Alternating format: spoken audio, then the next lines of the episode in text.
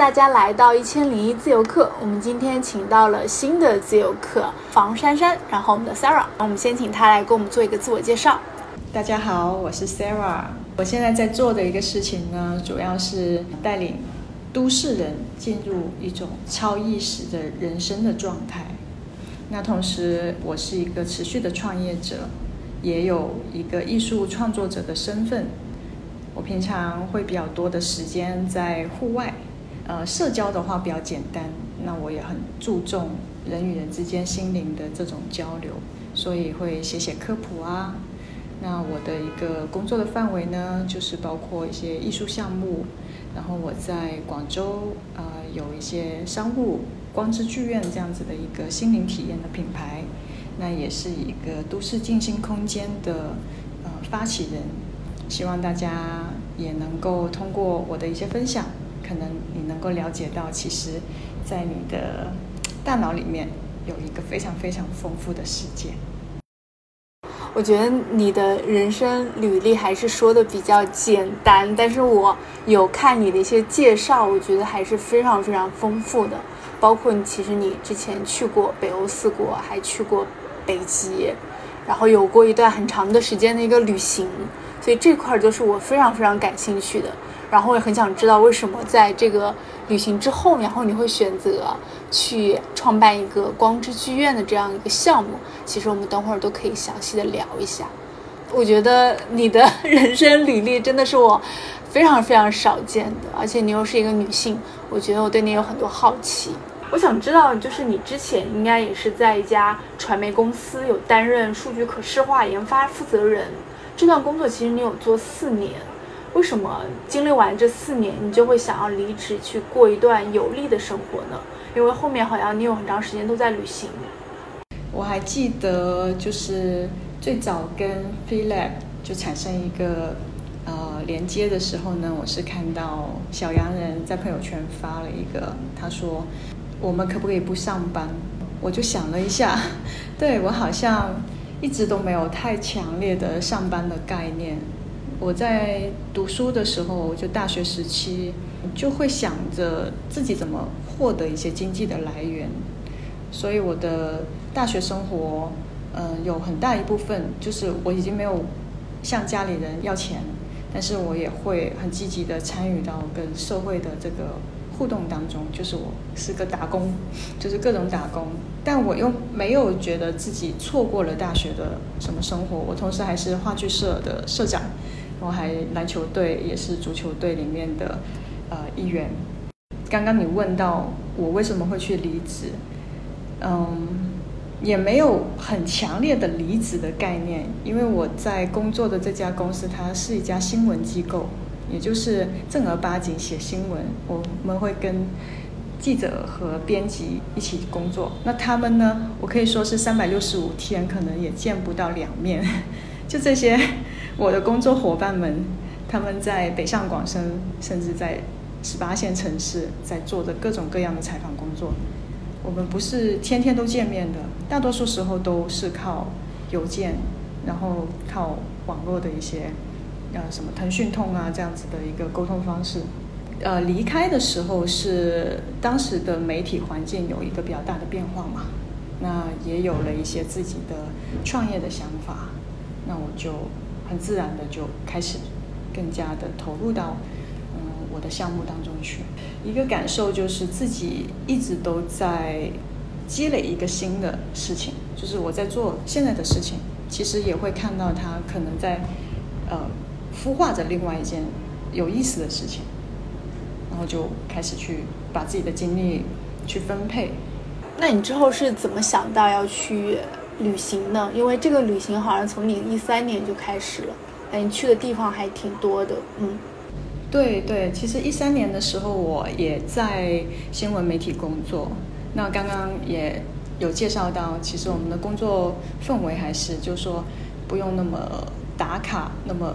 那么死板的一个时间安排，那我从一三年就虽然在上班，就是有一个职位在呃公司里头，那我们会有很多项目，然后我自己也会发起一些研究的呃话题。那一三年呢，我当时发起的就是一个关于幸福感，创新力的研究。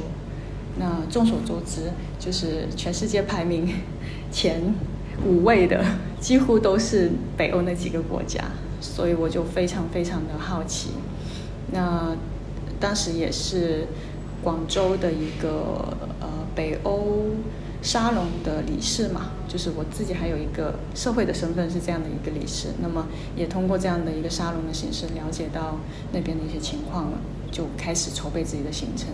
然后在那里就做了一系列的访问，包括去访问丹麦幸福感研究中心的 CEO 啊，还有一些呃数据科学家，就是你在 TED TED 里面经常能看到的那种大咖讲他们的研究，其中一个是数据科学里面的鼻祖 Hans Rosling，那么也去跟他有过一些交流。还有诺贝尔文学奖的马悦然先生，我们国家拿文学奖的那位莫言的推荐者，所以我也去探访过他。那他是能够讲很流利的北京腔的汉语，所以这一些经历都会让我感觉到，那自己是不是还可以了解多一点外面的世界？嗯，包括我们的跨文化管理的研究者。他不光是研究中西文化的跨文化，他还会跨专业的文化。你举个例子讲，华为像我们国家的骄傲，但其实他早在零几年，好像还是一几年的时候，他就把研发中心是设立在了瑞典的爱立信的总部旁边。就是 这是一个什么故事呢？就是说，跨文化管理里面的范畴包括了非常多我们国家现在非常优秀的那些企业，他们为什么会把自己很重要的研发放到另外一个国家，放在他的竞争对手办公室的附近？这里面就有很多管理学的门道和跨文化的一些精髓在里头。就你要走到那边去，去访问这些人，才知道这些信息。然后包括说。呃，芬兰最早我们那个苹果出来的时候，不是有个 A P P 游戏叫《愤怒的小鸟》嘛？应该很多人都有玩过。是后来是有被腾讯收购嘛？就类似这种，其实我们在国内是不知道的，或者说你在这个行业以外，你是关注不到这些信息。所以从那个时候，我就意识到自己不光从创新啊、幸福感这个角度去出发走出去，还要。多去关注源头的技术，包括那些很厉害的人的他的思维方式的启发点在哪里，就不是听他们的故事，而是关注到他的那个动机。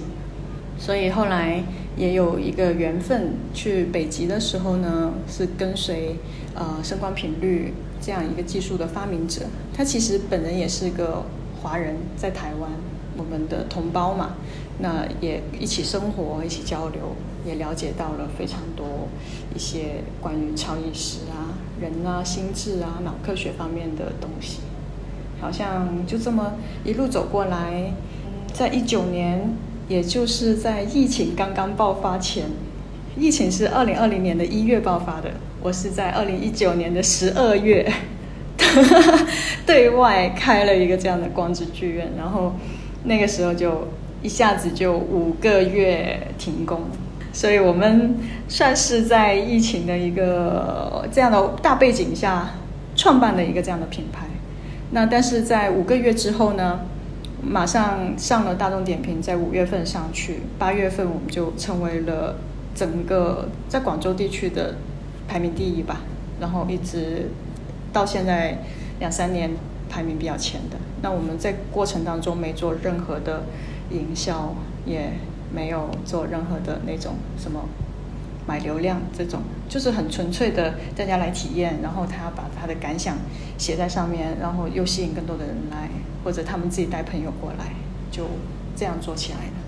然后这个时候我就发现，尤其是都市的青年吧，对这种精神状态的关注非常高。那正好我也积累了有这么久，好像就卡在了这个趋势上吧。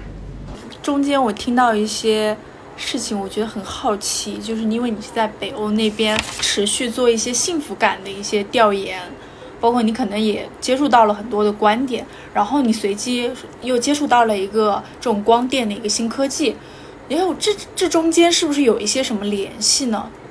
就是其实我很好奇，你为什么会做这样的一个尝试？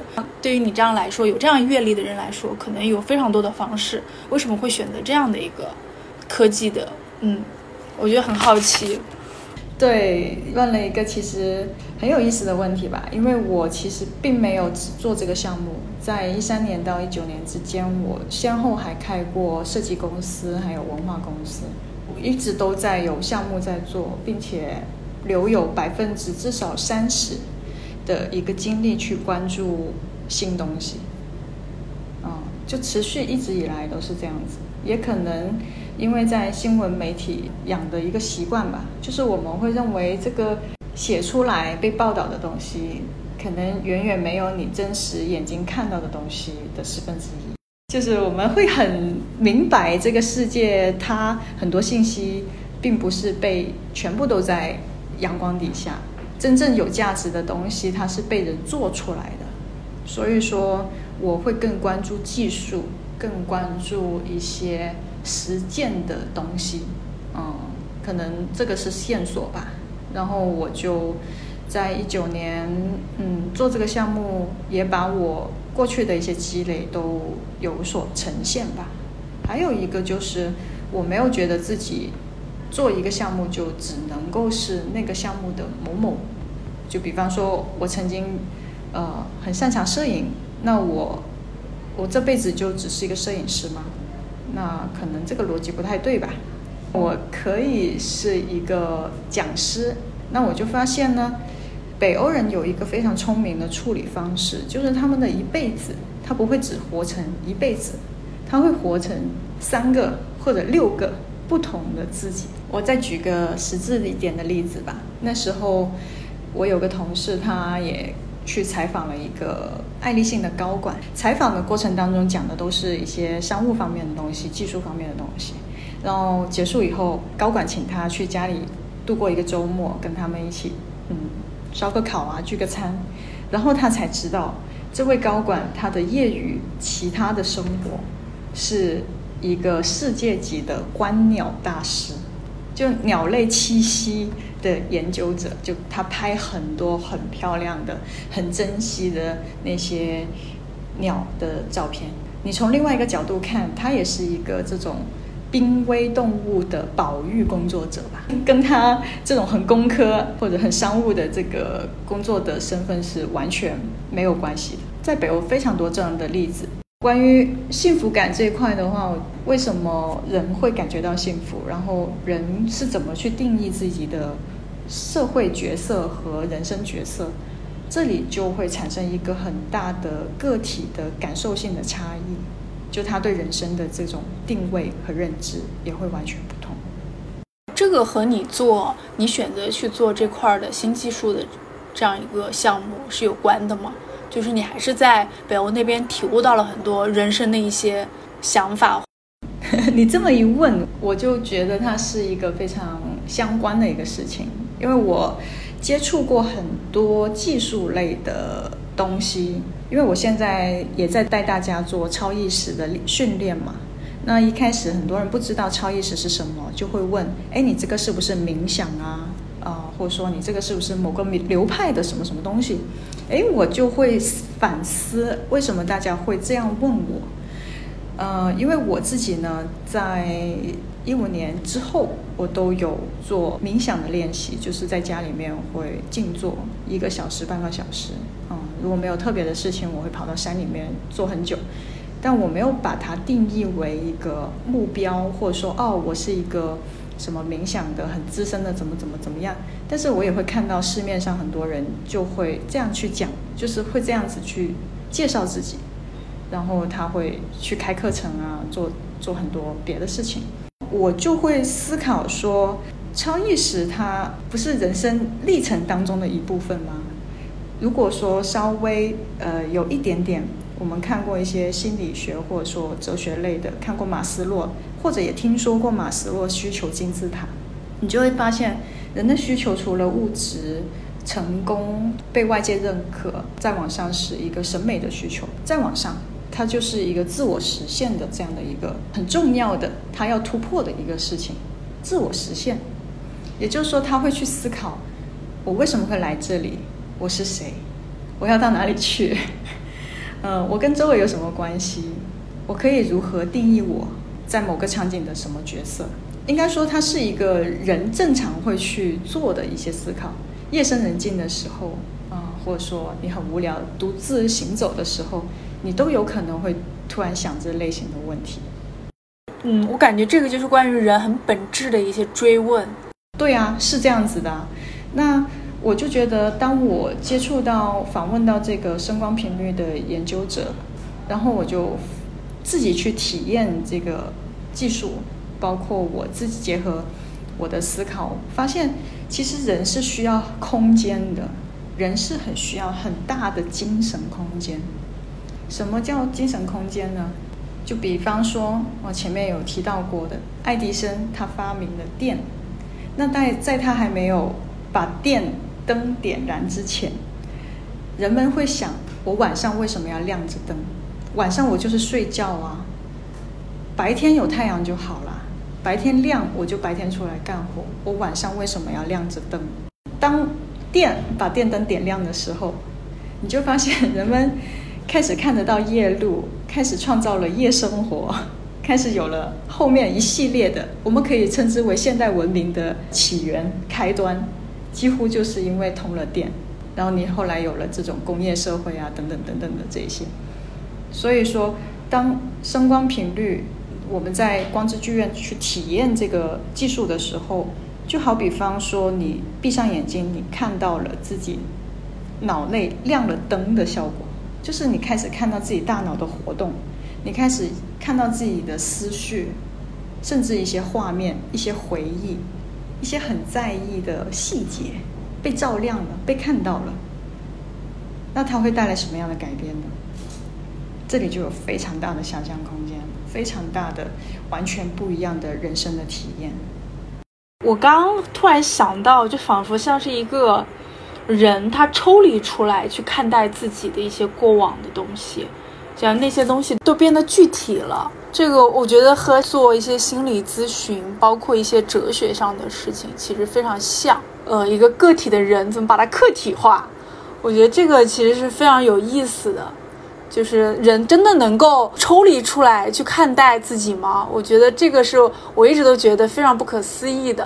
我就像临终前一样，去那个眼前很多我过往的事情，像走马观花，能在我面前一幕幕的闪回。我一直都觉得这个事儿是很不可思议的。举一个非常对应的例子吧，就是当通了电以后，在通电之前，大家都是农民。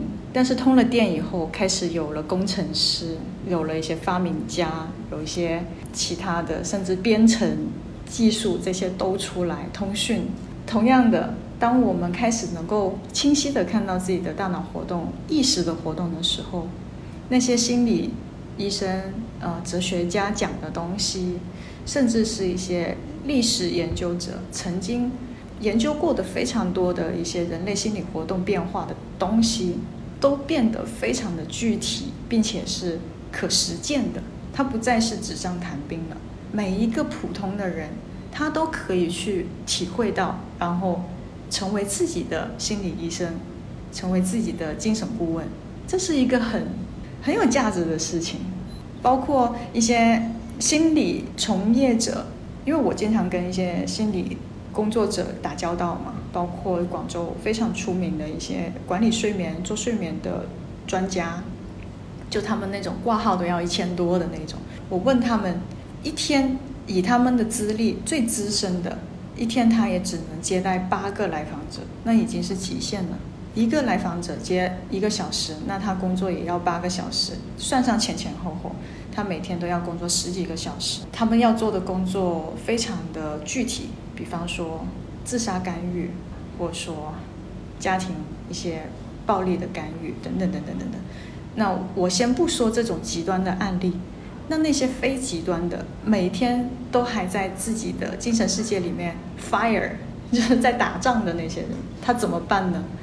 嗯，刚刚说的最优秀的咨询师，他都只能一天接待八个。那一些他科室里面的其他的还不错的，做四个已经是极限了。所以你算下来，一个月排满了，他都是做不完的，接不完的，解决不完的。所有这么多人在排着队，所以我们跟他探讨的时候，他们非常赞同的一个观点就是说，其实心理资深工作者，他应该要把经验分享出来。并且结合一些好的技术，让人可以去自理。这不是一个推卸责任啊，而是一个社会进步或者说某个学科进步的很关键的一步。就是那个知识工具，它不再是少数人，它是变成一个通用化的。人与人之间，包括说从我们国家的健康管理的这个角度去看的话，一个人。他如果陷入某种情绪或者是精神状态超过三个月出不来，啊，就他一直困在这里，那么无论是失恋啊，还是小到经常会看到猫就害怕等等的这种很小微细微的情绪，他就需要接受干预了。这个干预是你要去正视它，你要对它采取行动，你要去找到看到。你的这个行为的背后的一个意识的行径，甚至是脑回路，这样他就不会再继续又变成一个焦虑啊、压力很大呀，或者说甚至到失眠到更严重的一个情况去。所以，我们如果通过这个体验去知道我们脑海中去在是什么，在想什么，它这个其实是有助于缓解我们的情绪，是吗？我因为我有在做长期的心理咨询，我发现确实是像你刚刚说的那样，它是一个非常缓慢且需要。不断去构建联系的，但是它同时它时间范畴非常的长。其实你可能你做十次、二十次，它都不一定有效果。你要做很长时间，所以我很好奇光电的技术它为什么能够让我们稳定住自己的情绪，包括如果我们有一些焦虑问题，它是怎么来通过这个技术呢，能让我们缓解的呢？嗯。整一个体验呢，就是如果大家来到剧院，或者说来到我们的静心空间，你是闭上眼睛去体验的，在光的波动之下，你会把所有的注意力都聚焦在你眼前的这些光的波动，以及你的呼吸上，这就会让很多冥想小白，或者说我们这个静不下心来、坐不住的人，他能够快速的找到一个聚焦点。那在这个聚焦点之后呢，你就会慢慢发现自己在五到十五分钟内精力会到达一个临界点，然后过了这个临界点，就是快速会进入一个我们神经的阈值。所以它的原理就是通过这个频率激活了脑神经元的末梢。脑神经元末梢是怎样的呢？就像蒲公英，大家看到它在风里面飘的样子吗？其实我们在说话的时候，就算是睡觉的时候，在做梦的时候，你的脑内的这些蒲公英们都一直在晃动，在不断的 产生交互。所以，呃，闭上眼睛，感受到这种光的频率的时候，你是一种很安全、很直接的来跟你的蒲公英们产生一个呃按摩。所以我们有一个很受欢迎的项目叫大脑 SPA。我刚刚说到五到十五分钟之后，它会进入一个临界点。那这个临界点，我想用一个通俗的表达，就是放飞自我。这个放飞自我，它会关闭掉你的平常的表层的那个意识，你会开始进入到一个很很放飞、自由联想，甚至是你会发现有一些想法会不由自主的产生、放出来。这个过程就很漫游、很翱翔，而你又很清楚自己是坐在这里的另外一个你，就像你刚刚说的，你可以抽离出来去看自己的这些想法，这会让人很投入啊，因为你不再是叫第一人称，你是从第三人称，你会看清楚很多事情，我似乎有一点 get 到了。如果我们私下这些冥想什么的，它可能只能达到一个百分之五十，还是我们自己要花很大力气的。但是通过光电的这个技术，它其实可以让这个冥想的这个功能。放大到百分之七十八十，但是它通过是有一些外力的作用，我似乎是能 get 到这个点了。它其实还是根据脑科学一些东西来的，我觉得是这样吗？因为你刚刚有说到大脑的这个蒲公英，呃，还是刚刚那个例子吧。你晚上也并不是一片漆黑，你也能看到月光或者星光，但是通了电灯之后呢，你能看到的是一整条路。你能看到那座房子，你甚至还能在你的家里面看书，有个电灯。到后面你会发明电脑、收音机、电视机、电冰箱、洗衣机，那已经是更高一个层次的生活状态。我因为我最近真的有一个感受，因为我有在做冥想，你知道，现代人真的很需要什么这种心理咨询啊、冥想，所以我对这个话题特别的有兴趣。我就会有一个感受，我就觉得人的生活体验的这个质量，就在于我们能不能看见一些更细微的东西。就是如果我们能尝试中，能在生活体验里面把很多细枝末节的东西给它放大，那这个体验的质量、生活质量就会。变高，这是我感触最深的，因为我觉得平常真的是日子，就是因为太紧张了，因为我本身的工作就是压力非常大，就写稿子经常写不出来，然后我现在又在上海嘛，上海这种疫情其实也会给人带来很大的心理负担，就是你永远不知道明天会怎么样。其实我觉得在这种状态下，人真的会忽略很多东西，就我的这个整个生活状态，包括我的睡眠质量。包括我可能会随时就会焦虑，看到某一条信息，就是我对生活里面有很多事情实实在在的东西都忽略掉了。所以我会觉得这个是生活给我带来的很大的一个负担。但是冥想的话，其实可以让我静下心来。包括我做心理咨询，其实可以让我不断的去回顾生活里很细枝末节的东西。但是我听到你说这个光之剧院的这个体验，它可能会能让人体验的更加细致。包括我前面说到了一些比较好的反馈，就是能在生活中得到好的体验。那通过这种技术的话，可能会更细致。可能是完全不一样的啊，虽然我也没有体验过，但我觉得还蛮值得期待的。嗯，就在我们的反馈当中呢，其实还有一类型的反馈，他会觉得，哎，这个光还蛮刺激的，就是比平常看到的光好像要亮一些，然后马上整个警惕感也好，或者是注意力也好，都哎一下子聚焦过来。我们会去鼓励大家尝试一下这种强光来袭的感觉。这里要补充一下，这个绝对是安全的，是通过中国我们国家呃级别的最高级别的安全检测，可穿戴设备，包括这些辐射等等的，这些都是。在国外的话呢，这种呃光频率的技术也用在老年痴呆或者说派金森呃这一类的植物人唤醒等等的这种很前沿的脑神经的呃临床应用的。所以说大家请。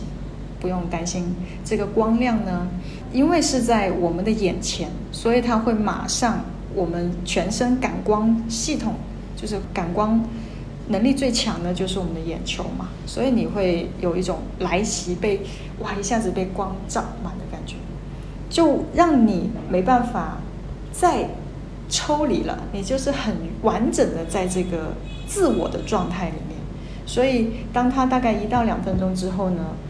就会进入完全完全的自我世界，然后沉浸在里头。也就是为什么有的人他会享受这样的一个状态。就比方，如果你感觉到对某些事情特别有应激的反应，或者说你特别的有一段时期因为周围的环境变化不由自主的紧张或者说警惕，那这个时候呢，你需要的就是有一个有效的、快速的方法。把你包裹起来，就我刚刚说到的这种强光的方式，它就是非常的，呃，从物理的角度来讲，在你的视线里面就把你包裹住，你会很容易进入到这种安全感里头。然后，当你懂得运用一些呃呼吸的方法，或者说呃自我内观的一些方法，你就会很懂得在怎么这个安全的范围内重新去构建一些信念方面的东西。这就是涉及到比较深的心理学范畴的东西了。嗯，可以下次再聊。这个是技巧，嗯。我再举个通俗的例子嘛，就好像你在一个屋子里面，原来没有灯的时候，你怎么走，你都觉得一下子撞到桌子，一下子碰到杯子，啪又掉下来，你当然会担惊受怕呀。这个就好像你的意识里面，你看到那些新闻的反应是一样的。当你是亮着灯的，你整一个知道自己的路径是怎么走的，哪些东西是你自己放的，哪些东西是别人的，你会很清晰的构建这种信息的边界感。来形成自我保护和一个空间，这个就很具体了，我觉得是很重要的。因为我之前就是不管做冥想还是做心理咨询，仍然会觉得这个过程非常的漫长，再加上有一些东西，其实关于呃思考上的一些东西，包括心理这些东西，都是有一些抓不住的。就是，但是你刚刚说到那个强光，会给我一个感觉，好像可以在物理空间里面就可以感受得到，然后再去进入心理空间。哎，你说的太对了，总结的非常到位，是这样子的。对，因为我我我可能我本身就是你们的用户吧，我觉得是应该是你们的画像人群，就是非常需要你们这样的东西。你有一定的心理学的基础吧，所以你对这个东西的概括是精准。所以我们会鼓励大家来剧院体验以后回去，无论你是别人推荐，还是在网上看到哪个博主介绍了一些心理的方法，回来都是可以继续结合使用的。比方，有的人要去做感恩练习，有的人去做一个梦的解释等等的，呃，这些都可以结合到这个光的体验当中来。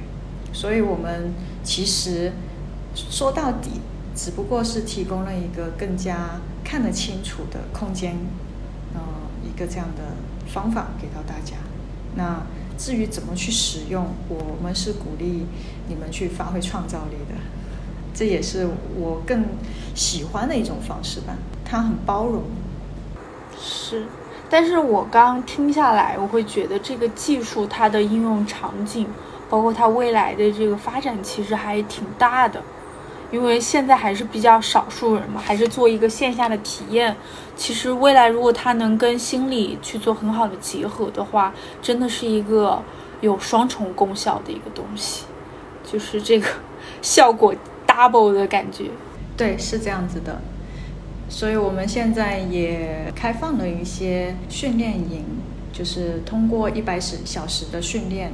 那让大家从小白到熟练，呃，无论你原来是否有心理学的基础，你都通过自己的经验总结出一套练习的方法，它就可以把它当做一个副业去运用。因为我们不光是技术分享，技术分享的话是跟一些机构去分享，比方医学机构、心理机构或者说艺术机构。那同时我们也有产品，就是设备。那它可以成为工作室里面的一个生产工具，啊，我可以这么理解它，就是辅助他去把他的经验用出来。他这样子的话呢，就会提高他学的知识的应用效能。嗯，你比方我刚刚说我我跟一些呃身边的心理这方面的。就交流的时候，他们就会觉得这是一个解放双手的革命，因为他们的经验已经那么资深了，但还是逃离不了要用这种时间来去解决问题。他们需要的是用经验、用知识去解决问题。他们愿意去教大家做更好的科普，不然他们为什么去写书啊、做讲座啊？其实我们国内做心理这一块的人群。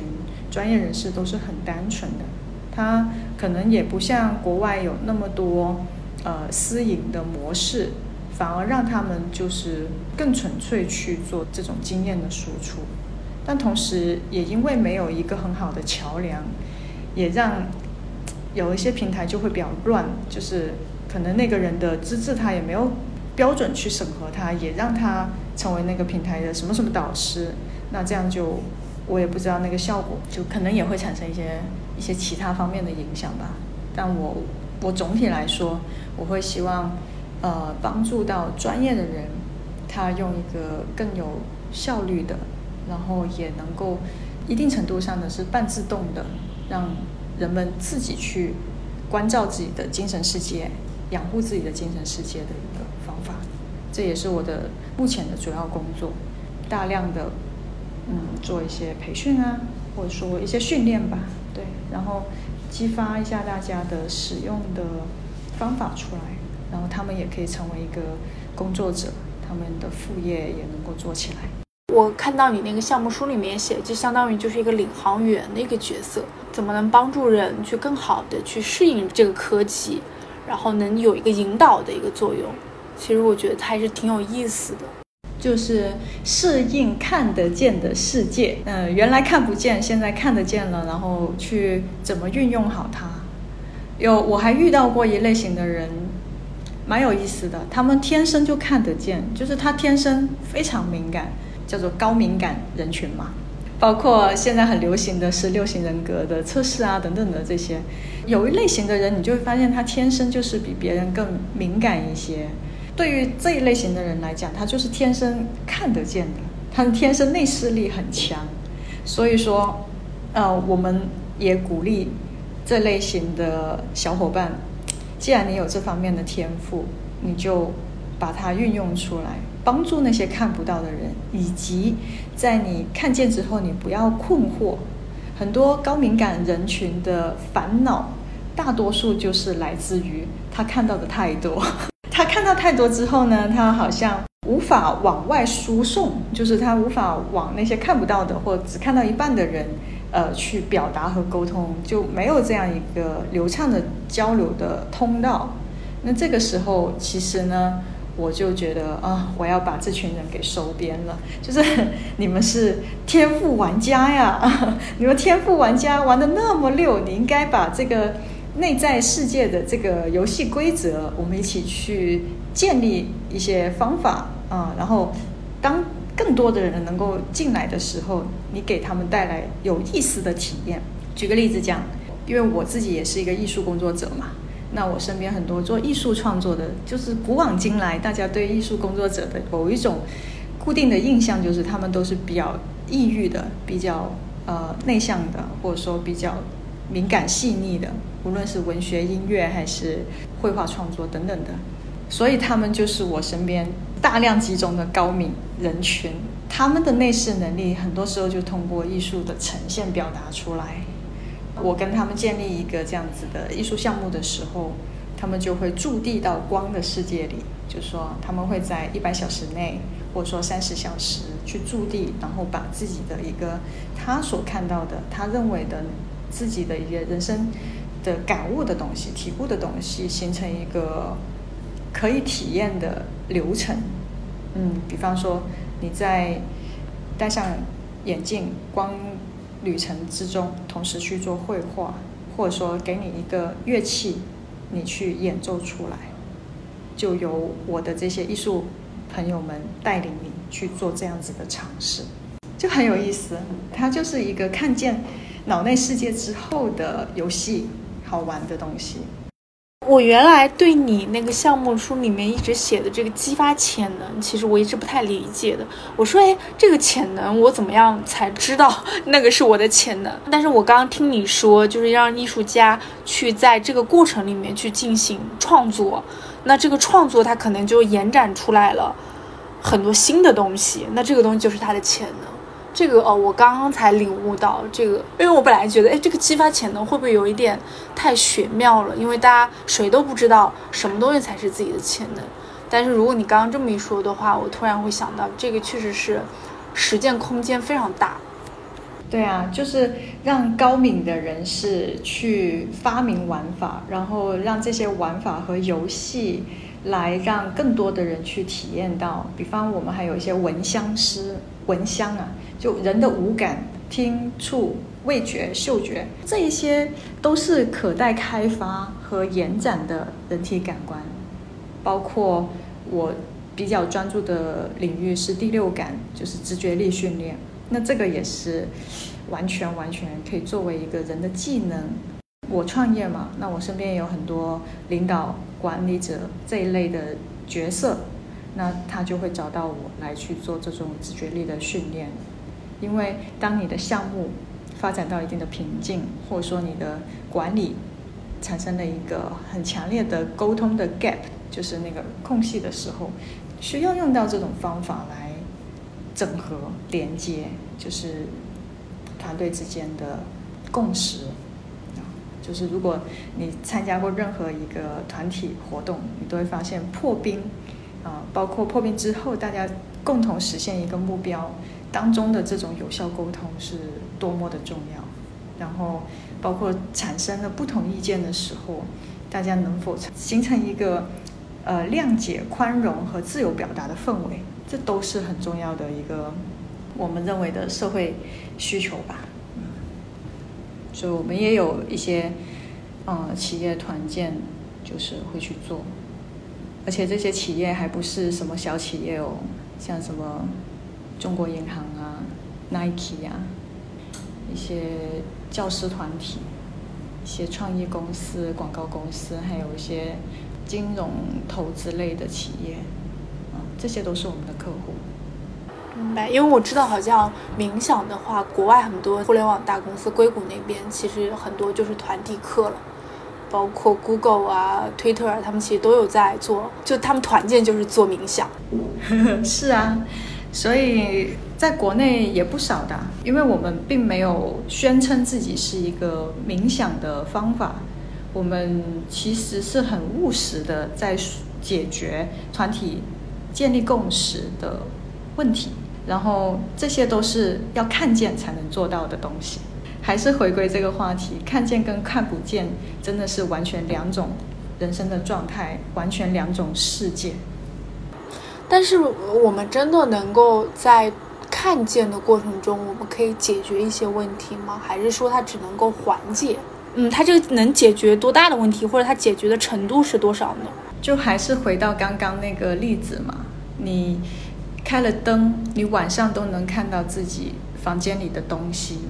那原来你看不到，你踢到了一张凳子，你就会痛，你就会哇哇大哭，然后你就会制造问题。但当灯亮起来，你压根连撞都不会撞到，问题都不会发生。那这算不算是解决问题呢？哦，我明白，我明白了。这个其实还是跟心理做心理咨询一样，就是如果你要解决问题，你得先发现你的问题是哪儿来的，你才可能去去思考它。如果你都不知道你的问题来自于哪儿，或者你的创伤是来自于哪儿，你根本就不用谈解决了，只能先确实是，但是但是咨询确实是要时间很长，而且你会经常经历很多反复折返，包括怀疑。确实，这个是完全看不见的东西。是，所以我们呃，跟心理的最大的不同是我们是提供一个环境，就直接就亮着灯。至于你看见没看见，你要不要去解决，这些就是从你针对的你自己的目标去决定的。我自己也有好几年的冥想的练习，那为什么我还会去做我现在这个事情呢？它主要有三个原因，第一个就是社会现象的大量爆发。我举个例子，我练习冥想这么久，我一个团体里面从十个人，呃，到几年后，可能都换了几百个人了，都没有一个人像我这样子是坚持下来的。就是它会是一个 流动性很大，并且效果难以评估。而且操作性有点困难，门槛很高的一个事情，但是它的需求又是很大量的，就是很多人都开始跟着网络视频啊，或者说一些文字图片去跟着练，但它没有一个参照，有这个需求，但是这个方法论到实践的技巧还不够成熟普及吧，不能说它不好，它只是不够普及。第二个我看到的需求就是说，很多问题。它不必等到发生了你才去看到它，而是你从一开始就增加了看见的能力，你其实已经解决了几乎百分之八十的问题。那第三个我看到的就是说，很多人就精神方面的需求，它是有层次的，它不是说要解决一个心理问题，它其实也在解决一些自己的哲学思考，也在。解决自己的人生方向和潜能激发，它是一个并行的。举个例子，我如果我很清楚我要成为一个什么样的人，可能你当下的一些焦虑的情况会变得不那么重要。就比方，我曾经也经历过一些抑郁的体验，就是整个人就对生活已经没有了兴趣了，就是那种状态。那他就不是靠我看多少本书，我跟多少个人倾诉，或者说我找多少个咨询。去解决，而是我可能很大的导致的一个原因是人生的无力感。就我发现这种无力感，你没办法用任何道理去把自己说服。那这个时候，更大的空间就会让你看到希望啊！就是哦，原来我需要是看见自己，或者说看到一些另外一个更大的视野的地方，我或许。才有自己发挥的空间。这一类型的需求，我相信它不是少数的。尤其是现在的人，现在的人生活物质各方面都更便捷了。他烦恼的问题，已经不是我们父母那一辈的人去烦恼的。与其说上一辈的人思考的都是如何获得的问题，我们这一辈的人基本上思考的就是如何运用。以及运用出自己的风采，回归来还是幸福感的一个追求啊。嗯那既然就聊到了幸福感，其实我还想知道的，你也去过，然后也研究过一些东西，在你这边的话，可以给当代人幸福，嗯，有一些定义吗？或者什么样的生活它才是幸福的？这个话题真的可以值得专门再聊一期。对，但是我觉得这个可以基于。呃，对自我的探索上面来，你看能不能结合的聊一下？因为我发现，其实的话，我感受到了幸福，真正能体悟到的是我足够了解自我，然后足够知道我想要什么样的生活，然后我去努力去过这样的生活。我觉得这个是我当下对幸福的一个，就是过我自己有能力过的生活。然后我会在这个生活里面感到幸福，但是我究竟要过什么样的生活，什么才是我要的，这个是需要我不断探索的，这个是我的感受啊。但是我不知道，像 s a r a 你这边对于幸福或者探究自我这一块的联系是什么？其实圈圈刚刚的总结就已经是很常识的一一个总结，你知道吗？我们不需要一些很。一鸣惊人的答案，你就是回归到常识啊！我怎么在自己看得到的目标里面去向它靠近？就是这么一个简单、朴实的话。对，只不过回到我刚刚说的，还是这三个大的需求，你有没有能力去看到它？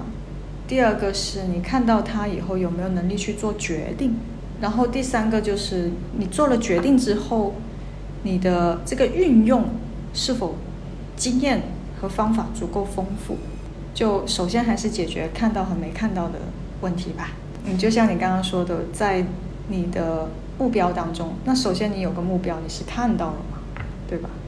那已经是完成百分之八十，你离幸福很近了，对。接着你就会发现，你根本不缺任何工具和方法和知识和理论去帮助你实现这个目标。哇，那这个幸福感又爆棚了。然后再剩下的可能百分之五啊、三啊，才是你说啊，我要去做到。然后你就发现做是那么的自然而然的事情。是的。但是我觉得我还是挺能代表，因为我今年二十八岁嘛，我觉得我前两年的生活其实还是能跟很多人非常相似的，就是还是在于是一个都市青年。包括是一个呃外地来上海这边一个工作，可能是个白领，但是他的生活压力非常大。其实还是经历过迷失、找回，现在可能稍微坚定了一点，但是也没有坚定多少，仍然在不断不断的探索。我觉得我是和大多数人很像的，就是怎么在那种迷茫里，或者是看不清自我的那里面，慢慢的去摸索自己想过什么样的生活。所以我刚说出来一个，我觉得就是现代人的一个困惑。就是怎么在这个很趋同的社会里面，我去只过我自己想要的生活。来参加一百小时训练吧，因为这个一百小时里面，几乎前面十个小时都是跟信念和目标相关。你要坚定自己的信念和看到这个信念。像上一次在广州的这个分享会来的有十三个人吧，后来有十几个人都有跟我留言交流。呃，到现在也就过了一个礼拜，已经来了有差不多四个、五个小伙伴，就是有过来跟我约一对一啊，来体验啊交流。那么有差不多三个，有一些我拒绝了，就是有一些他还不太适合做训练，但是他可以做一些心灵压力释放啊这一类的，先去做这些单项的项目。那其余这三个他们都参加了一百小时。是我在他们身上看到了一个潜力，就像你刚刚跟我讲到的，你其实有非常强烈的想要实现自己的人生价值的一个这样的愿望。同时呢，你也很清楚自己可能遇到过一些障碍，它只是暂时的，它不会一直都是这样子。但你也知道，这个社会有一个大的趋势在跟你是并行的。在这个一百小时训练里面，我可能就会着重的去引导或者说分享关于怎么在自己的大趋势下，你是运用这个趋势来实现自己的愿望这样的一些一些练习。它需要你不把注意力放在以前你所经历的那些困扰当中，而是把你的视线和专注。放在你的目标、你的愿景当中，去构建一个更大的信念，你就会发现你的路子会变得很宽，你做的决定和你所做的行动是那么的有效果。我觉得我刚刚听下来，我还是会觉得，对意识里面那个强大信念去怎么构建的这个问题，真的是要花很多力气或很多时间才能探索到的。在我这边的话，就一百小时。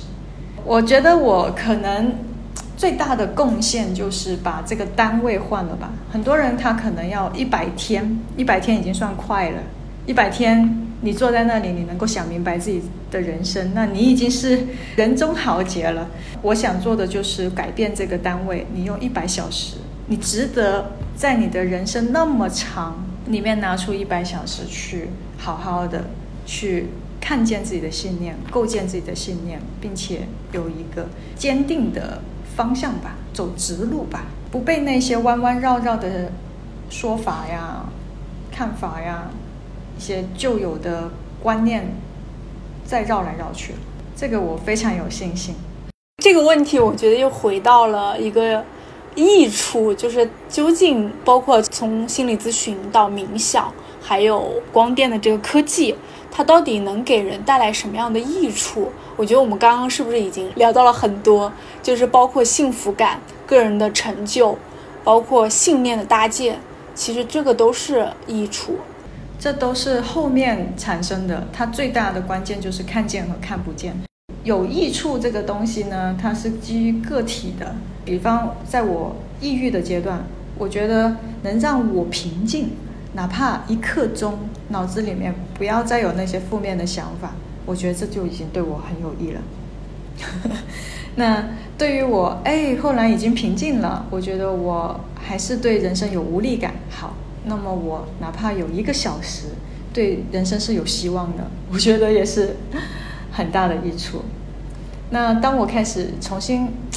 感受到人生希望的时候，我有办法让自己持续建立这个影响，就是在自己的脑回路里面养成一个习惯，一个固定的回路，它就会变成我的一一个信号塔，就我不会再被其他的信号干扰了。我是很坚定的知道自己的信号是从内发出的，这也是一个有益的地方。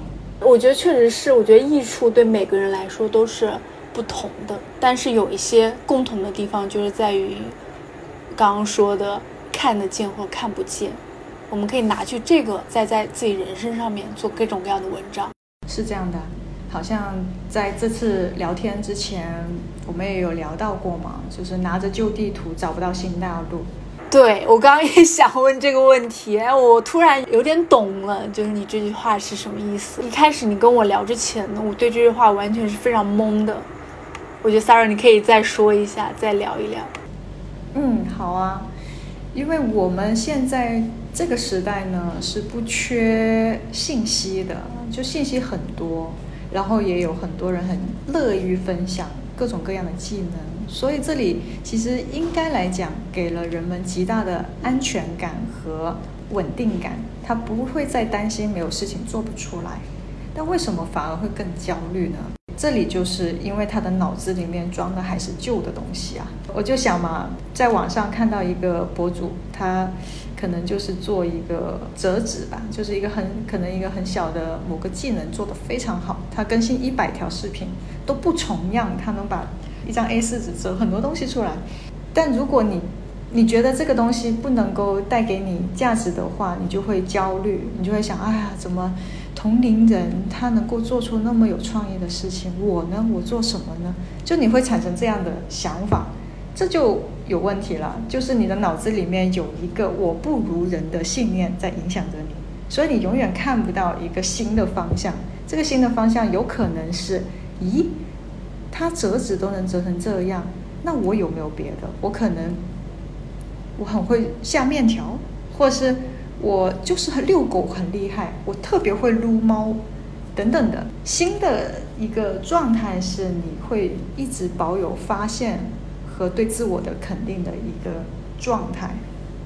OK，是我就所以你之前也有问我说。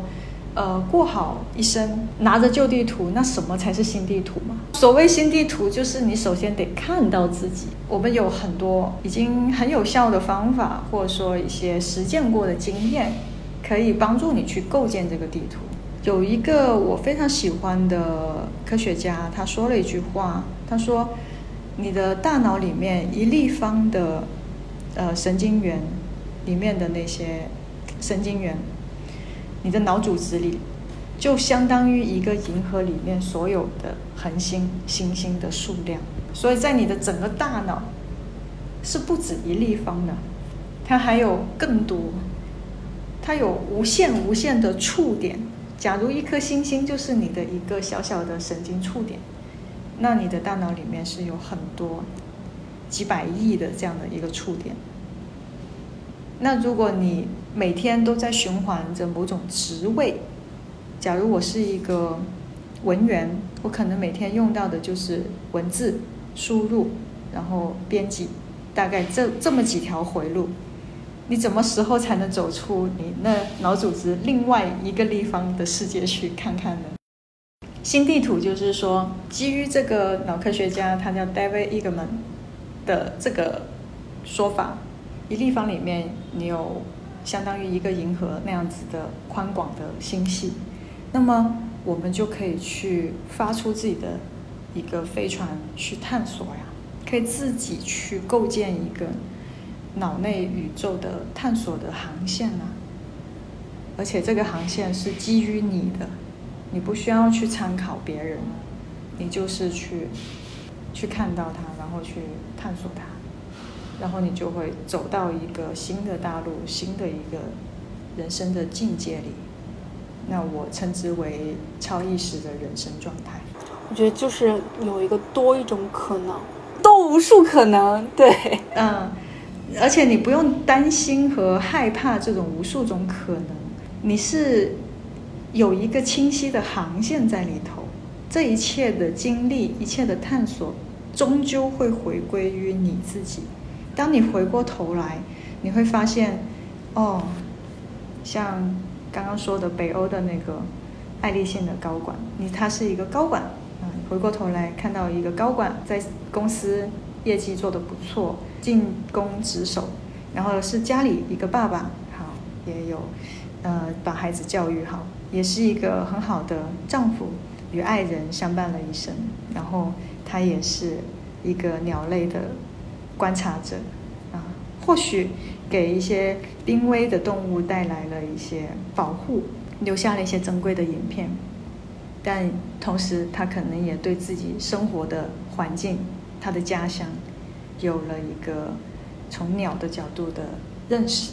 也可能他一直都是在做童年的那个小男孩，他没有放弃过自己对鸟这个动物神奇的会飞的动物的好奇，直至一生，他回过头，他看到他的这份地图上面的这几个标杆，那都是他，都围绕着他。我就又想到你刚刚说的那句话了，北欧人他们有六段经历才能构成一个完整的一辈子。嗯，我觉得这个真的很动人。就是怎么样能让大家多去探索自己，去发现更多的可能性，去把这个人生给他活的那种满满当当的。我觉得这个真的很厉害，充实吧，对，一个充实的自我实现的状态，嗯，是每个人都值得拥有的。就像你问我为什么我要看到内心的世界，我就反问你。你为什么要过有电的生活？嗯，当你处在现代社会，你不会怀疑现代社会带来的一切。如果你也有机会进入一个超意识的状态，你也不会怀疑自己为什么会有一个这样的人生。你只会不断的享受和珍惜自己的不同角色、不同的阶段、不同的身份。全力以赴呀！嗯，那其实你的人生其实也是有很多阶段性的，包括你现在也是一个创业人，你也是个艺术家，包括你也做一些培训。我觉得你的生活也是非常的精彩，你的阅历也很丰富。我经常被问到很高频次的一个问题，就是说，嗯，你是怎么分配时间，或者说你是怎么去做这一些？对我也很想知道。我也翻你的朋友圈嘛，我发现你有很多时间是在外面，在户外，但是你又要去运行你的一个工作室，包括运行这个剧场，包括你现在可能也在看一些就是合作的方向。我觉得哇，这个时间我就完全不知道你是怎么，就好像你有很多分身，你知道吗？我只能这么想。没人问我这个问题的时候，我我是没有思考过这个问题。当然，我也接触过一些什么时间管理的这些说法，但纯粹是我个人的观点啊。我个人是觉得时间管理是一件很 low 的事情。你能够让自己只呼吸不吃饭吗？你或者说你只是睡觉不呼吸，或者说你只呼吸不心跳，又或者说你只心跳，你的血液不流淌吗？不可能嘛，因为你是一个人嘛，这些都是同时进行的呀。我在跟你说话的时候，我屁股正坐着凳子呢，对不对？我激动的时候，我手手舞足蹈的，同时我的背也在哎支撑着我能够舞动起来。我们是一个有机体，是一个系统。那么时间是什么呢？时间可能顶多只是我的一个外在物理，太阳升起和落下，仅此而已。我为什么要因为它而决定我的生活只变成了一条线呢？而且还要去管理它，这是什么什么逻辑嘛？就像是你是一个人，你要像蚂蚁。你这个想法真的很有趣，我觉得怎么去管理时间呢？我们只能管理自己。我觉得蛮搞笑的例子就是说，你是一个人，你是有很多个维度在体验着你的这个作为人的这个有机体，但你要把自己变成一个蚂蚁一样。或者说我不是对蚂蚁有偏见啊，就是蚂蚁是二维动物嘛，就是它它只有平面嘛，但是我们是立体的嘛，甚至我们不光是立体三维，还有可能还有背后，还有左边、右边、上面、下面，甚至是说我离开以后，举个例子，我在网络写了一段话，那可能是我小学、中学的时候 QQ 空间写的。但是现在我再去看的时候，我是不是又在跟我的过去产生了某种对话？那这个又是一个什么维度呢？这是时间管的吗？不是嘛？当然，它记录了在那里。时间它只是真的只是一个很外在的物理的一个线索。时间是怎么被发明出来的？大家有去了解过吗？哎，我这个我真的没有了解，但是我时间管理的书确实是看了很多。所以你刚刚说的那话很戳中我。对呀，你像时间它是这样子的，原来的人就是我我们的精力分配，就什么时候睡觉，什么时候吃东西的一个感官是靠太阳升起和落下，月亮，然后看北极星找方位等等的，就它是会综合所有外部的环境来决定自己，呃，二十四节气啊等等这些东西出来。就月亮升起落下，满月呃月缺，然后你就会产生一个二十八天的一个变化的周期嘛。但时间是怎么来的呢？时间是因为有了火车之后，有了火车之后，那个火车要开进来，大家要知道什么时候火车能够上，呃，大家要上去，所以就会设定一个钟，而这个钟一开始也是按照太阳升起落下。设计了十二个点，来告诉大家哦，当那个阴影直到那里的时候，就是我的火车会进来的时候。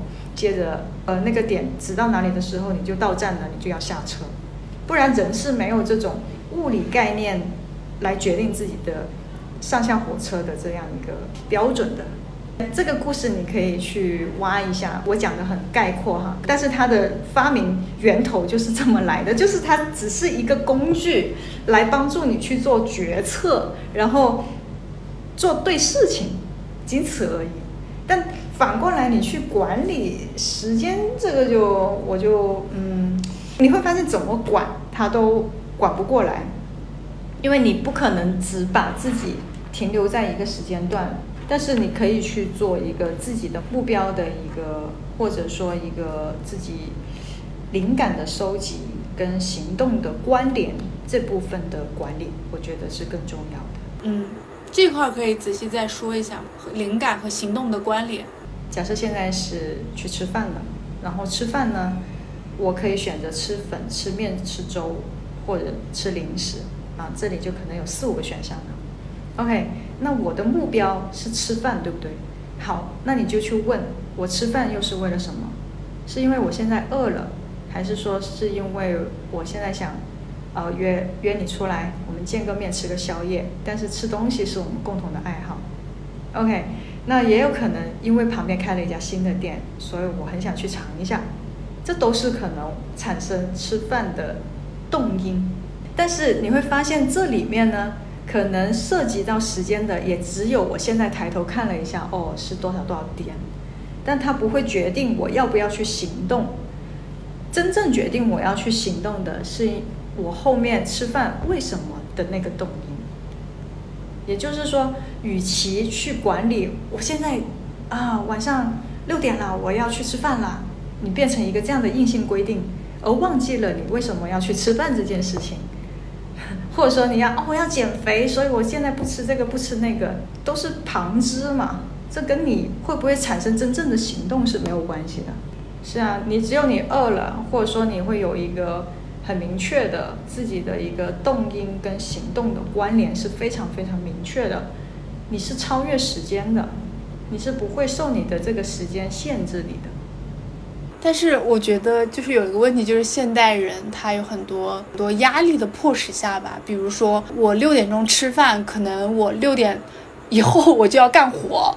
或者是我可能就六点之前我要做完一件什么事情，或者说我在之后，我只有在那个时间规定好了，可能我的生活才有一个规律。因为我会忘记吃饭，会我因为很多事情整个人就麻木掉了嘛，我感知不到饿，所以我只能去限定一个时间，说六点我要吃饭了。我觉得我是这样子啊，我为什么可能要去做一个计划或者去做一个管理，就是因为我很担心自己忘记。回头你再听你自己说这段话，你就会发现，你所有的这些行为，你的做的管理，你是一个出发点，就是自己会忽略自己会吃饭这件事情，然后你也认为自己会没有这个感知，才会忽略。那么现在的重点就是，不是因为多少点没吃饭出了问题。而是你忽略了自己这件事情。如果你把这个信念跟自己的身体的关联加强的话，你会很知道自己马上会有一个身体的生物钟，那个饥饿感会强烈到你不会忽视自己，然后你一抬头发现正好是十二点，或者说正好晚上六点，而且你也不会忘记，你对自我的管理是很优秀的。如果是这种程度，是去管理你的这个敏感度，你的这个感知的能力。但是我觉得我暂时无法做到的原因，就是我可能要知道，就是自己要跟自己有多产生一些连接。我现在又暂时做不到，我只能采用这种时间管理的方式。反正也挺难过的吧，但是也没有办法，就是因为暂时做不到。我相信现在很多人都会是这样，大家都知道我们要停下来，我们要慢下来，我们要去做一些改变。但是这种生活又强烈的去推使你，我我也不知道我现在这个说法算不算一种借口，说或者是不是一种推辞，但是确实是感觉到还是有很多进行中的困难，就是哪怕我意识到了，我也很难做到。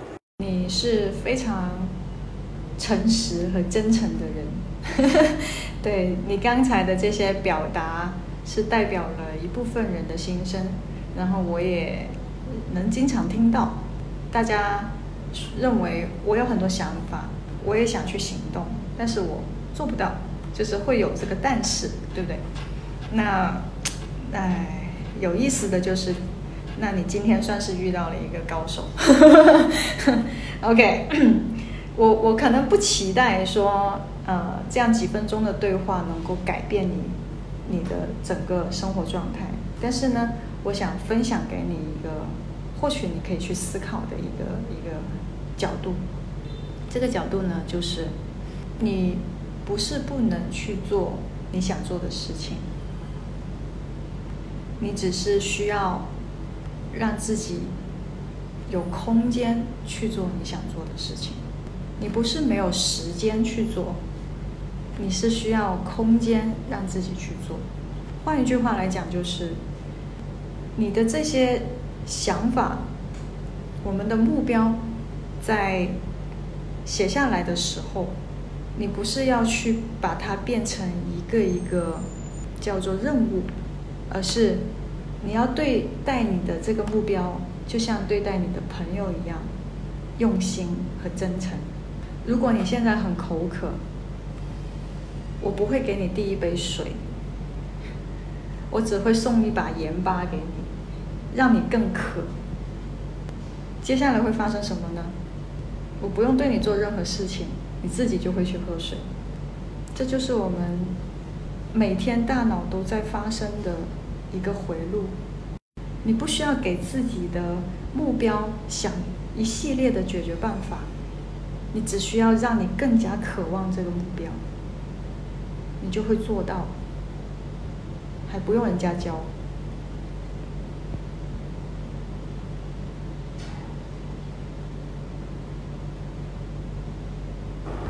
Hello，我刚刚有点断。嗯，对，就是这种断的感觉就对了，是吗？说完了，然后我们有一个比较长的沉默。我刚刚有一直在想你说的话，嗯，是不是空空的？那个脑袋里面空空的。对我，我觉得你刚刚说的话有很启发我，怎么去不要去很着急，像救火一样去做那个目标，而是可能。要在那个过程里面，就像你刚刚说的，要把他那个目标当朋友，你在这个中间才会有更多的收获。回头如果是你来编辑这段语音的话，我希望刚刚那段沉默的时间也能保留。那是一段非常美妙的一个一个空隙，因为我刚刚真的有很思考你刚刚说的那个话。嗯，yes，刚刚的那一个过程，你的脑回路已经在构建了一个新的状态了。我觉得是有新的启发出来，然后就去练习这个状态。好，我继续 继续把接下来的问题问完，然后我再慢慢的去晚上要去想一下你刚刚那说的那，我睡觉之前要好好想一下你刚刚说的那句话。因为我有看到你的朋友圈嘛，就是发现你很多时间都在外面。其实我很好奇，因为你从事的工作其实是在教大家怎么向内去探索，去关注你的大脑。其实我会觉得有一些唯心主义啦，我不知道这两者有什么关系或者联系吗？当你不断向外探索的时候，像自然。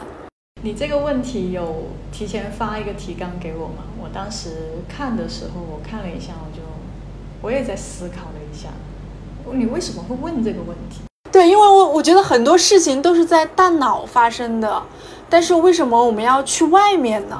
为什么我们要看山、看海、看自然？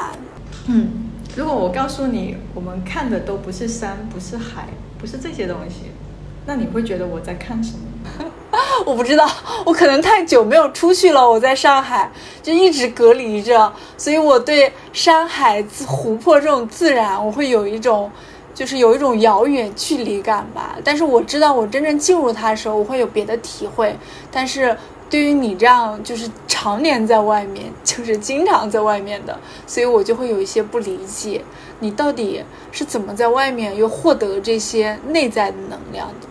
对我尝试描述一下，我第一次看到你给我这个问题的时候，我当时的心理活动啊，这感觉就像是我们呼吸不是会从鼻孔从周围吸气进入我的肚子、我的腹部、我的身体吗？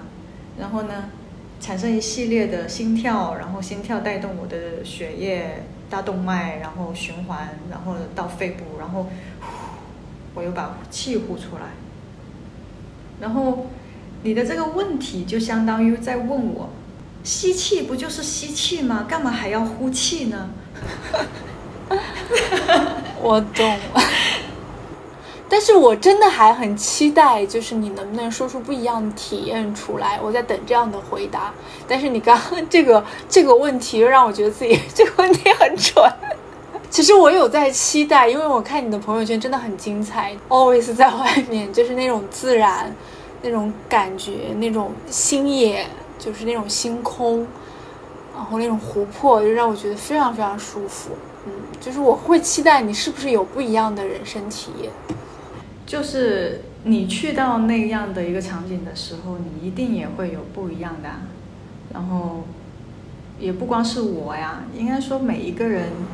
去到不同地方 也会产生不同的体验。是的，我这句话是不是听君一席话，如听一席话？OK，我其实也能理解你为什么会问这个问题。那刚刚只是逗你玩啦，就是开个玩笑。我其实会觉得，很大程度上，大部分人对自己的认知和世界的认知是基于这个世界。的社会规则而构建的，社会规则它又是基于一些运作的需求，反正就是一系列的连锁反应，以至于你就像其中一个环节一样在运行。那么，如果你想要看到一个完整的这个所谓的外部世界，或者说整一个世界吧，它不分外和里，它就是一个整体，它就是一个有机体。你还是依然把自己当做一个有机的系统去感官这个周围的花，那你会很自然的发现自己除了社会人，也还会有一个动物性，就是作为一个动物，作为一个生命的存在的所有的经验呢，会感觉到冷啊、热啊，嗯，会感觉到痒啊、痛啊、累啊，也会感觉到快乐啊，然后自由啊。能感觉到风吹过来，水的冰凉流动，嗯，然后吃下美味的那种分泌多巴胺的一系列的东西都是会有的。我其实也有很多社会的属性存在。我工作，我开公司，我做团队管理，我跟不同行业的人交流、建立连接、合作。他已经有一个很完善的社会系统，我只需要跟着这个系统去做就好了，所以他几乎用不了我太多的精力或者是意识。我有大量的这种精力和好奇，是对这些已经成熟的规则之外的东西，那些是会花掉我比较多的精力和时间，会去思索、好奇的，为什么这个石头就会长成这个样子？这个洞怎么就长得那么大？它就一个洞呢？难道它曾经有过洪水冲击？但为什么周围又没有呢？为什么这个地方就长这种草？我好像在别的地方没见过。怎么这个果子吃下来是这个味道？好像另外一个又不是这个样子。我又在市场上没见过这样的。它为什么不可以被量化？为什么这些牛只吃这种花，另外一种花它又不吃？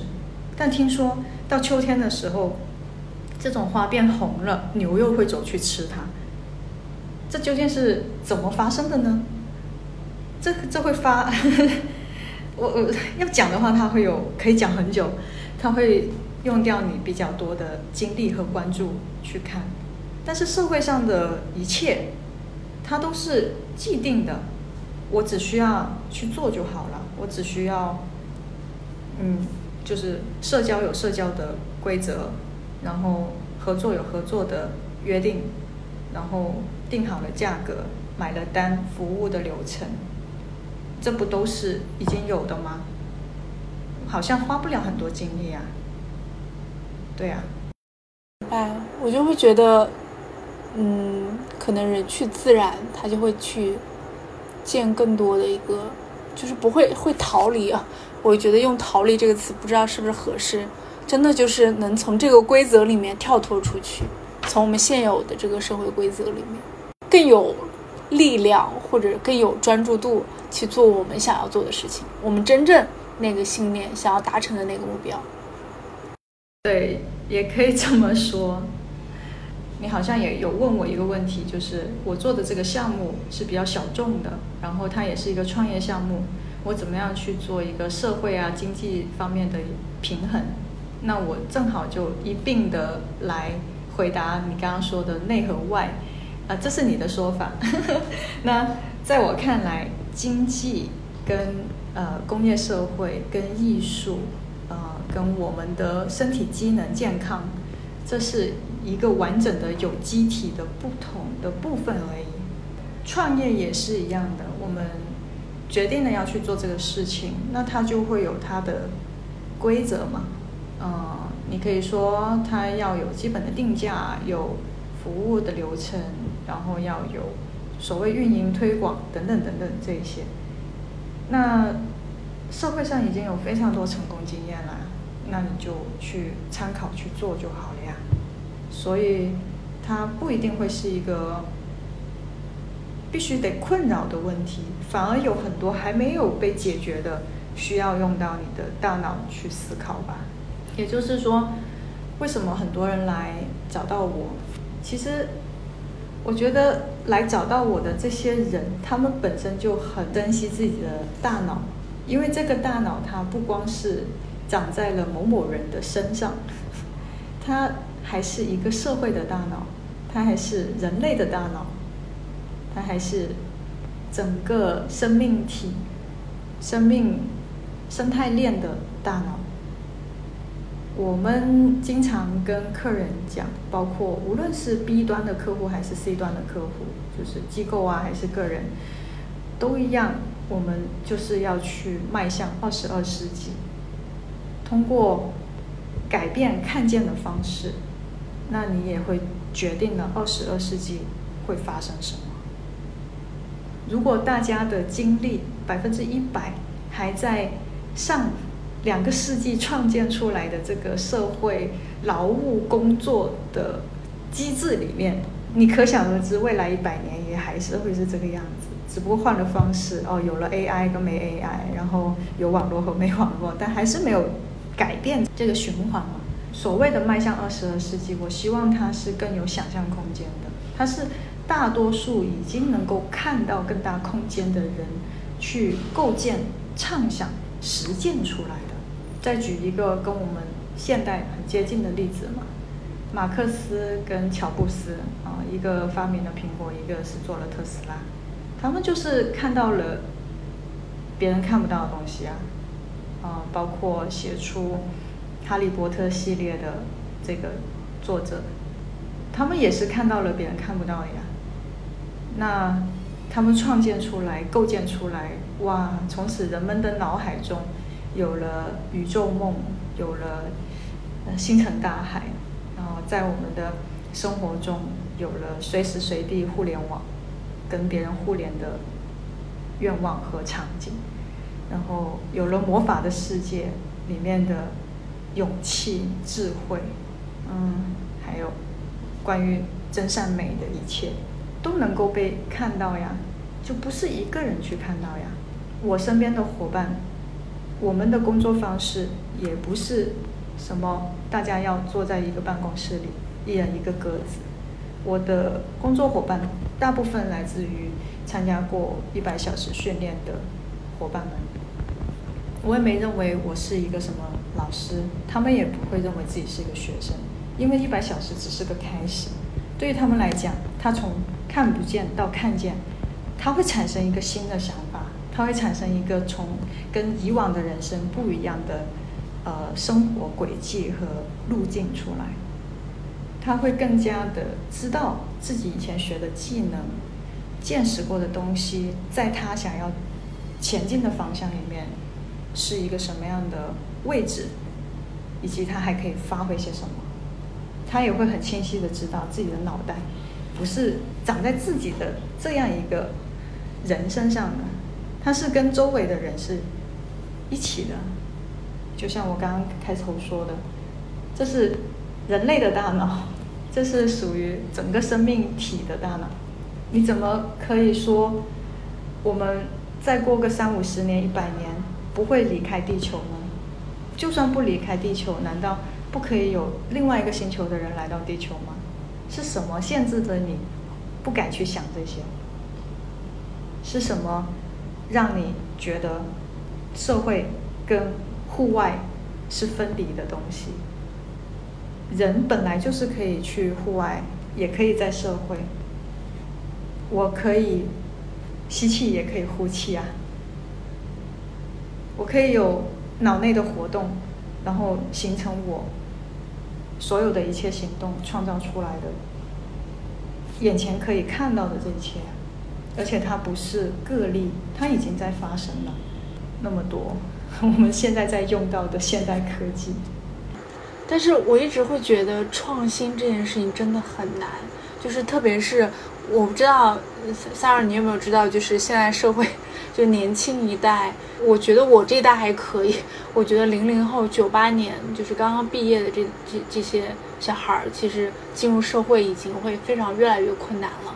就是他们怎么去找一份合适的工作，怎么在这个社会上面有更多的机会，包括现在卷的也很厉害。我之前跟朋友讨论过，我们都会觉得是 没有创新了。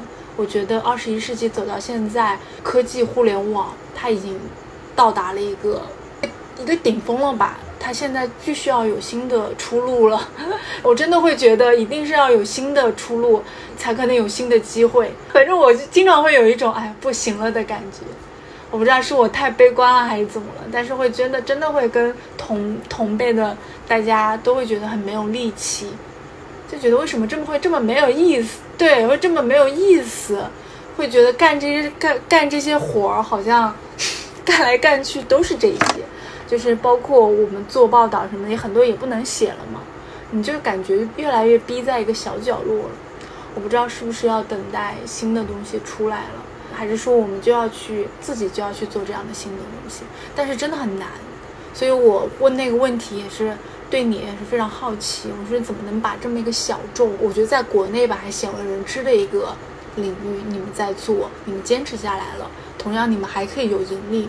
我觉得是非常难，也非常了不起的，特别是对做自由职业的这个来说，就是他们需，我们就更需要很多创新的东西，再去开一条路出来。关于创新这个话题呢，是我我核心探索了非常怎么说呢，比较花精力去探索的一个话题，也是可以专门开一个话题来去聊吧。嗯。但基于你刚刚的给我一个反馈呢，我能感觉到的就是，并不是你的人生没有希望，而是你需要关闭掉一些让你人生没有希望的信息。嗯，是的，我觉得很多人都需要，不止我，我跟我的朋友，我跟我的同事都需要，真的少关注一些，就是很负面、很容易激起情绪的信息。是，然后你其实是一个很有力量，然后内心也很有愿望、愿景的一个一个人，不然你不会去做这样的事情，你也不会去访问别人，因为你还是对别人有对一些新的事物充满着好奇的。我我这样说，你认同吗？我认同，因为我真的就是一个很有好奇心的人，是啊，所以我很喜欢做采访。我觉得可以跟很多人聊。对呀、而且你一定是个脑洞很大的人，就是你脑子里面可以想的东西是非常没有限制的。如果给你足够的空间，你是可以充分去延展的，甚至你还可以去做类似写小说啊，或者是编故事这样子的一个表现的方式。嗯，那么，所以你就去做这一块。如果你在做这一块的过程当中遇到了什么样的问题啊，随时来找我，我有无数种的方式。你帮我重新指引了一条人生方向，去写小说。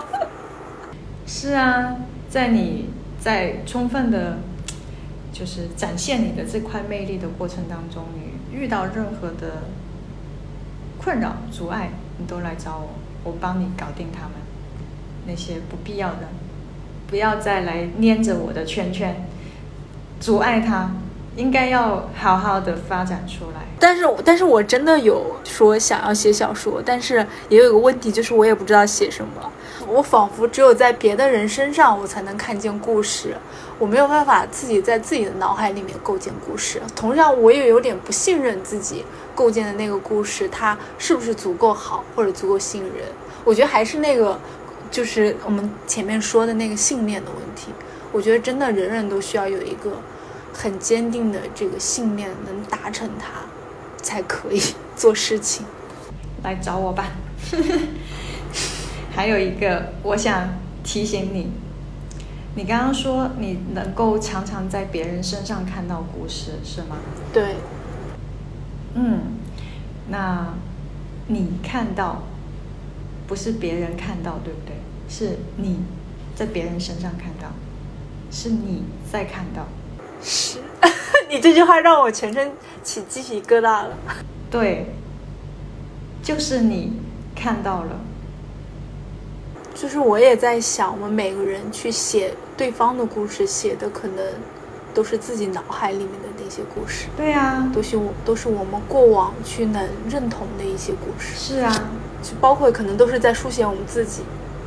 对，就是这样的，exactly that's right，就是你看到的。是。啊，我觉得今天聊天真的很有收获，就是跟，呃，Sarah 你这边在聊，嗯包括我看见你推荐的书单、嗯也非常的丰富。是，就是这些书单的话，我可以简单的介绍一下。它有心理学、脑科学、生物，然后哲学，包括一些艺术历史，还有一些神经，嗯，还有一些很实用的。反正就是，如果大家在这个书单里面你看过任意一本，或者说你愿意都把它们都去看一下的话，那你一定会更加明白我所描述的世界是长什么样。你一定会更加清楚，你其实并不是一个看客，而是你身在其中，已经在路上。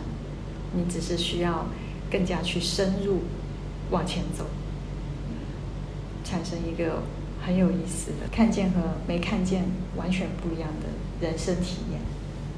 但我看见这些书，我就觉得应该很难读，感觉都是大部头，就是人类简史。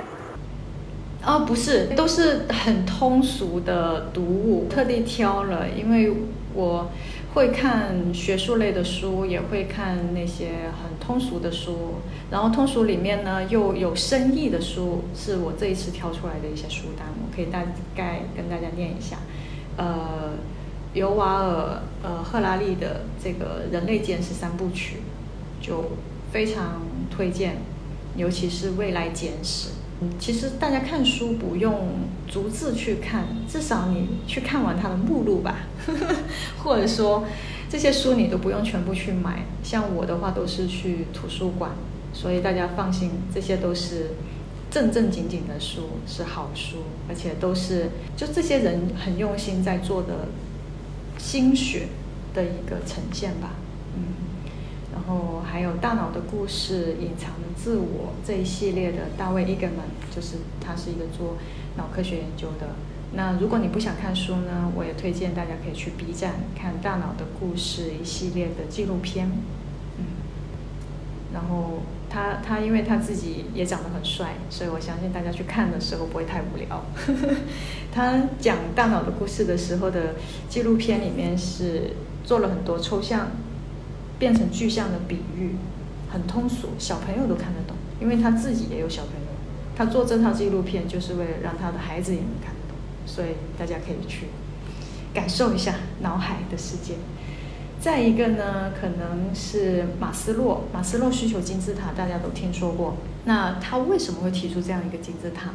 他写过好几本书，那么我是推荐大家去看《人性能到达的境界》这一本。还是比较经典的，里面就是基本上能够看到他作为一个呃心理学的态度，他怎么去看到人性，并且形容高峰体验，啊，去看到一个可能性和空间。正是因为他知道人的潜能，所以他会对心理学做了一个这么精准的一个定义。到后面很多还是在沿用他发现的一些理论啊，那些呃方法。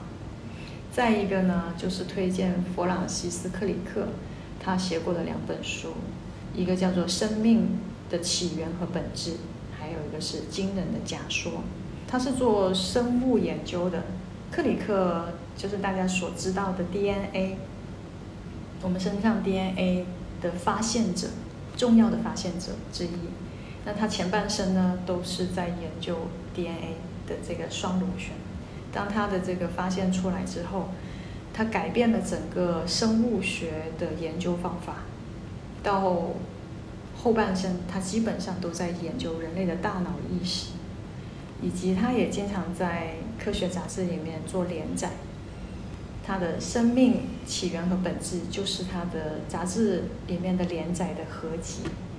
非常通俗的科普，很有意思，里面脑洞大开，就是包括人类是怎么来的，在他看来，人类根本就不是地球人，一定是外星，或者说整个星空当中的一些物质来到了地球，就像播种一样发芽长出来的一个物种，或者是演变出来的一些什么东西，啊，里面太多太多。因为他已经研究生物学足够透彻了，让他引起了更多对生命本质的不同的见解，我也是非常强烈推荐大家去看的。还有一个是光的故事，呃，从原子到星系，这个是从物理学的角度来了解我们光跟我们生活当中产生的影响。光不光是我们眼睛看到的，它还有更多是不可看的光。呃，通常我们称它们为磁波、磁磁场，然后一些频率等等等。嗯，大家可以去了解一下视线以外的光。它其实构建了我们所有的植物的颜色，绿色、红色，你看到的彩虹、赤橙黄绿，这些都是因为它的不同的波长、不同的折射发生的。嗯，在推荐几本呢？我认为比较有意思的探险类的、历史类的书，一本是《上帝的指纹》，还有一个作者是大卫·威尔库克，他写过的《原厂和同步件》。嗯，都是比较新的书，那里面讲到的一些东西都是，嗯，有历史的，然后有关于一些外星或者说人类文明的一些新的思考，也是很有意思。最后三本呢，就是直觉训练课、第六感训练和超级心智，是属于。一些实用类的，大家看这三本书，你就会知道你的心智是怎么运作的，你如何运作好它们，去变成一个技能来决定。就像刚刚说的，超越时间管理的自我管理，是做直接直觉力、意识、超级心智的管理。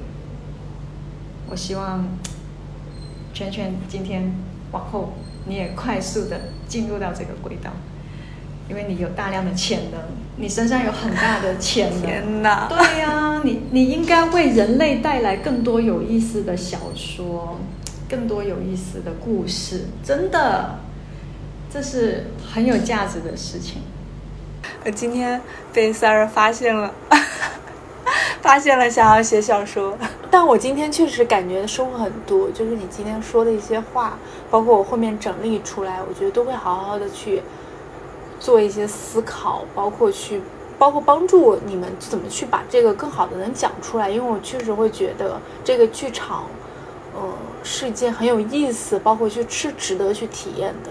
但是我会觉得还是需要一个更好的一个，我觉得用媒体化来说是包装吧，或者是一个方式，怎么样让能让更多人去理解它，而不是一件很玄的事情。但因为你看，我都可以 理解，真正的在你的调教下或者沟通下面，我觉得我都可以去理解它。我觉得更应该会让更多人去很好的去理解，包括去真正的去体验它，都是非常好的。而且他现在，你们现在这个剧场就在广州是吗？对，大理也有啊。然后还有一些我们有用这个品牌的就。就有几个城市，那有一些他们是用了这个技术，但它不一定叫这个名字。那他们会去做呃更细分专业的结合，比方结合心理、结合睡眠啊等等的。对，因为我们其实也是一个技术供应商，从一个企业的定位来讲，就是我们技提供技术也给一些研究所用，那他们就不一定是做成品牌。那我也补充一下吧。光之剧院，它的英文，呃，我帮它取的名字叫做 Inner Cinema，也就是内在剧场。所以说，剧院看什么呢？看的就是每个人的内心戏。希望每个人走进这样的一个内心世界，看到这样的剧场，然后重新去编排自己的人生，重新去拿着一张新地图，去探索新的大陆。这就是这个品牌的愿景和和出发点。好，也希望光之剧院能被越来越多人的熟知吧，包括这一项技术，也能更多的能真正的运用到我们的一些，就是包括刚刚赛尔说的心理咨询上面，它能用到实际上，能让更多人去体验到，能尝试到，就是激发潜能对大家有什么样的益处。包括我本身，我觉得这个技术它传递出来的概念，让大家去探索自我，这个东西都是非常有益处的。是，我总结一下吧，就是大家可以用三个途径来跟我产生一个连接。第一个途径呢，就是你可能有一些专业的背景，你有心理学背景，或者说艺术、生物、医学。呃，甚至是创意、文化策划等等的这些所谓的，就是有一定工作的专业性的这种背景，来到剧院的话，或者说接触到这样的一个技术，你感兴趣的话，你是完全完全可以有很大的发挥空间，然后来变成你的一个呃事业或是一个项目的，而且它。不需要所谓的全职，因为我的很多主理人跟我产生比较亲密的互动的这些小伙伴们，他们各行各业的都有，而且他们做出来的成果成绩不会比上班差，就是对他们来讲，呃，跟我一起去做这个事业和项目才是他们真正的主业。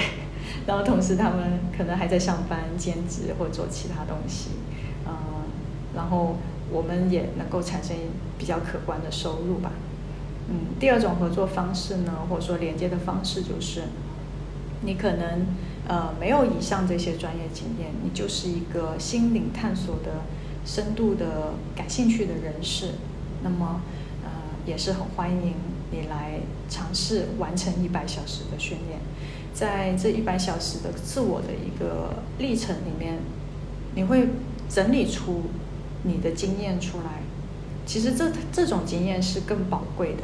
这种经验在我看来的话，它是很独特，它可能是完全带领大家走向一个新的方向的一些契机来的。那第三类呢，就是你可能就是很想在人生当中产生一些新的突破，比方说你也意识到自己的脑子并不是只是长在自己的头上。就是你会觉察到、感知到，有一个非常强烈的号召和使命感，想要往二十二世纪去迈进。你也想影响更多的人，来一起去构建下一个世纪的更有意思的呃生活、社会整个状态的话，那真的我们应该要见面好好聊一聊，然后我们一起去做点有意思的事情。好，我们今天谢谢 Sarah，谢谢珊珊，希望大家有机会也能去光之剧院去线下去亲自去体验一下。我希望我之后有机会也能去广州，真正去体验一下。就今天我们聊到的这些，对，嗯，应该很快吧？可能我们也会要在上海有一个据点，对，那也欢迎到时候有想参与的小伙伴一起联系我，然后一起去做点什么吧。嗯。三儿，谢谢你这次来到我们的呃自由课。好的，很高兴，谢谢谢谢谢谢你，你拿出这个时间来做这个交流，真的很开心。嗯嗯，那我们下次有机会再聊吧。好的好的，嗯嗯嗯，拜拜拜拜。